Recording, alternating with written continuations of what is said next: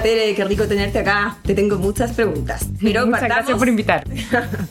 partamos desde el principio. ¿Qué pasó que el dinero ya no es suficiente?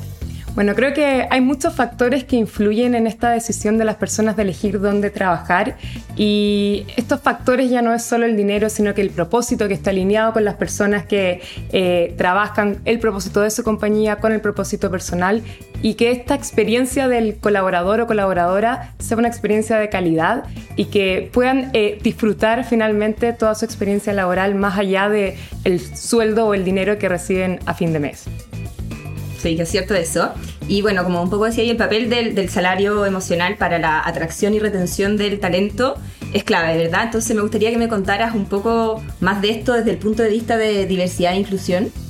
Ahí creo que es súper importante que esta experiencia del empleado o empleada sea vista desde una perspectiva inclusiva.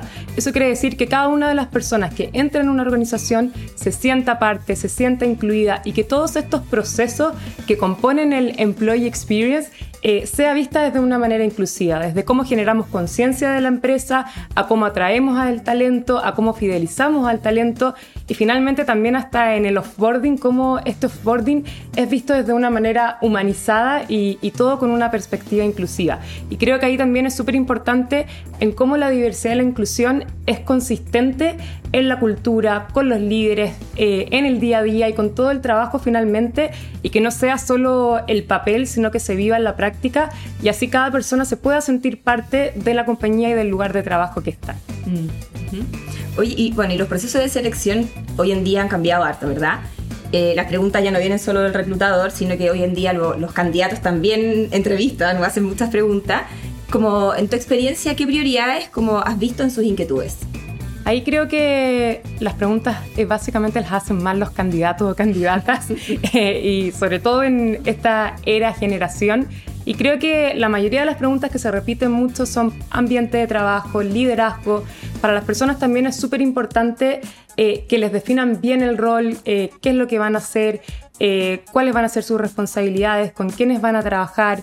las oficinas, los espacios de trabajo también son parte fundamental eh, sentirse parte también. Creo que las preguntas van mucho más por ahí de cómo va a ser toda esta experiencia completa en el trabajo, más allá de, del salario, sino que hay varios componentes que, que incluyen esta decisión de las personas para eh, entrar a trabajar en una compañía. Sí. Oye, ¿y el tema del propósito también lo has visto? Sí, mucho. Ahí el propósito es fundamental porque eh, creo que es muy importante para todos los talentos que quieren entrar a un lugar que este propósito de la compañía esté alineado al propósito personal que ellos tienen.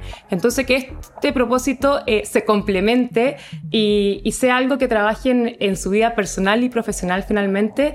entonces, creo que también es algo que, de hecho, creo que ya en empresas que no tienen claro su propósito o que no trabajan de una manera consecuente y consistente con su propósito, eh, creo que es mucho más difícil aún atraer talentos y fidelizarlos. Así que creo que el propósito es clave en, en esta decisión. Sí, Oye, si tuvieras que hacer como una lista de infaltables en un salario emocional, como cuáles serían los cinco incentivos principales que, que propondrías?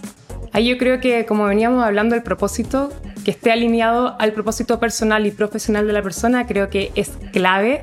Otra cosa que creo que es muy importante es eh, que tengan este equilibrio emocional, personal y profesional en una compañía. Creo que la salud mental y emocional es muy importante, sobre todo después de la pandemia que vivimos y, y es un factor clave también de las personas a la hora de elegir un lugar para trabajar Creo que también poder desarrollarse profesional y personalmente en sus carreras, que la compañía les entregue herramientas, que tengan desafíos, que, puedan sentir que están aportando. Creo que otro factor también es sentirse parte y reconocido. Creo que es súper importante también para las personas que se valore el trabajo que hace y que se les reconozca por este trabajo que hacen. Y, creo que también otra cosa importante eh, son los equipos los equipos, los líderes, eh, que sea eh, un trabajo de manera horizontal, que todos puedan aportar, que todos se puedan sentir parte. Creo que, esos son los cinco factores más importantes eh, a la hora de elegir un lugar para trabajar y que componen este salario emocional que creo que se equilibra mucho con, con el salario económico. Sí, 100% de acuerdo, en verdad, claro los cinco factores que nos, que nos recomiendas. Oye, ¿y cómo, cómo ves tú como el equilibrio entre sueldo monetario y salario emocional hoy versus como hace 10 años? Y no sé si tengas como algún buen ejemplo para contarnos. Yo creo que ahora están básicamente equilibrados y la mayoría de las personas eh, ponen sobre esta balanza estos dos salarios de manera eh, igual y creo que hace 10 años era impensado este balance, este equilibrio y, se veía mucho más eh, que las personas finalmente cumplían un horario, recibían un sueldo a fin de mes y, y separaban mucho sus vidas profesionales y personales. Y creo que ahora, sobre todo después de la pandemia o la época que estamos viviendo en que todo finalmente está en armonía, se junta, es súper importante que exista este equilibrio y la gente lo valora. Creo que antes, no sé, un ejemplo, si antes se iba a las 6 de la tarde o 10 para las 6, era el clásico de lo aplaudían o la zapatilla de clavo, que se está yendo rápido. Y, creo que eso ahora ha cambiado. La gente ya no valora que una persona esté 24/7 trabajando y, que se vea eso como comprometido, sino que valora mucho más que la persona tenga una productividad sostenible en el tiempo. Mm. Porque no sacamos nada con eh, tener a un colaborador o colaboradora trabajando 24/7 y que va a tener un burnout eh, en poco tiempo eh, y no vamos a acompañarlo como compañía en eso. Entonces creo que es súper importante que uno como compañía valore este equilibrio para que las personas también estén contentas y quieran trabajar eh, con uno. Mm, muy cierto, impresionante ver el cambio que se ha dado quizá en tan pocos años, 10 tampoco es tanto. Demasiado. Oye, mucho se confunde el salario emocional con crear como ese tipo de oficinas tipo Disney que, que vemos en las películas. ¿Cómo alejarnos de ese prejuicio y poder implementar una estrategia que se ajuste como a nuestras posibilidades? Ahí creo que es importante eh, que sea una estrategia bien robusta y que, y que sea eh, conversada y trabajada con todos los equipos, con los equipos de liderazgo, que sea parte de la cultura y que no sea solo espacios de trabajo increíbles, sino que sea parte de esta evolución que vivan las compañías y que estos espacios de trabajo finalmente las personas puedan usarlos. Porque no sacamos nada como compañía si les ponemos, no sé, la mesa de ping-pong, de pool, eh, flipper, etcétera, y si no tienen tiempo para usar ninguna de esas cosas, o si es mal visto incluso que como que usen todos estos espacios recreativos, Creo que ahí es súper importante que la estrategia sea consistente y, realmente se viva, que quede en la práctica y no solo en la teoría, para que la oficina eh, de Disney de verdad la usen las personas y no quede solo ahí como una estructura increíble para no usar y solo mirar. Mm, sí, cierto. Oye, están bastante claros los beneficios del salario emocional para quienes lo reciben, ¿cierto? Pero ¿qué beneficios también trae para, para las empresas? Un montón, pero creo que también a largo plazo. No es un cambio que uno ve o un resultado que uno ve como empresa de un minuto a otro, pero sí es súper importante eh, como empresa invertir en este salario emocional porque se ve claramente que cuando uno sí se preocupa por sus equipos, eh, por generar todos estos factores del salario emocional, eh, se ve que las personas están más comprometidas, que están más felices y cuando las personas están más comprometidas hay más creatividad, hay más innovación y eso claramente se ve en resultados mucho más positivos para, para la empresa. Puede ser que sea más a largo plazo de lo que uno quisiera o creería, pero pero sí es una inversión que, todas las empresas tienen que hacer y sumarse a esta evolución. Mm. ¿Y cuáles crees tú que son los rubros donde más ha costado entrar como el concepto de, salario emocional? Y, quizás a qué crees que se debe? Creo que los eh, rubros financieros o relacionados a la minería pueden ser los que están un poco más atrasados y creo que porque es parte también de esta evolución. Eh, así como tú decías, no es que ni hace 10 años, muchas empresas hace poco, no sé, 3, 4 años.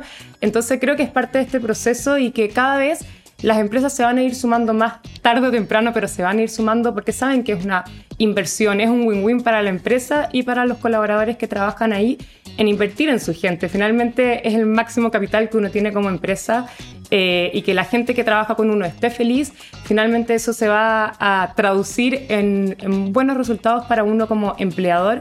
Así que creo que aún más que sectores específicamente, creo que hay empresas que aún no se suman a esto, pero que tarde o temprano lo van a hacer. ¿Y qué le dirías como a estas empresas o empresarios que tienen aprensiones o que sienten que el salario emocional es un premio y sus colaboradores deberían ganárselo?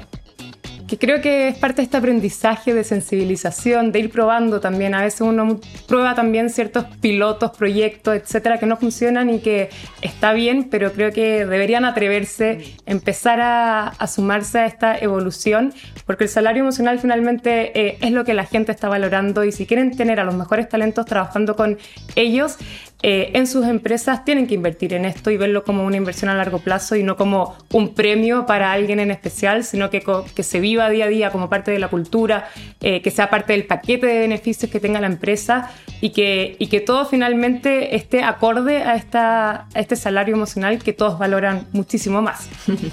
Sí. Hoy todo suena también como muy lindo, pero también en cualquier negocio siempre es importante como la rentabilidad de una estrategia, ¿verdad? ¿Cómo podemos medir el impacto y eficiencia de nuestro salario emocional? Porque tampoco se trata de tirar como beneficio a la chuña y como...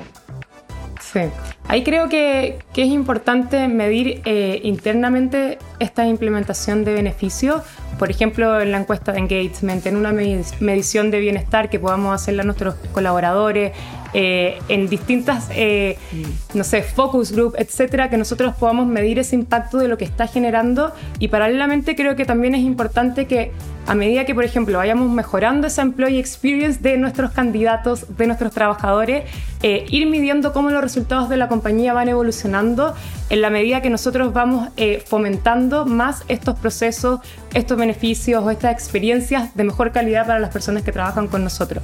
Creo que, que es a largo plazo, no es algo que se ve de un día para otro, pero sí es importante medirlo internamente y también ir haciendo este paralelo con los resultados que vamos teniendo como negocio a medida que vamos implementando estas nuevas experiencias. Mm. Oye, buenísimo Tere, muchas gracias por todo lo que nos acabas de contar, muy interesante.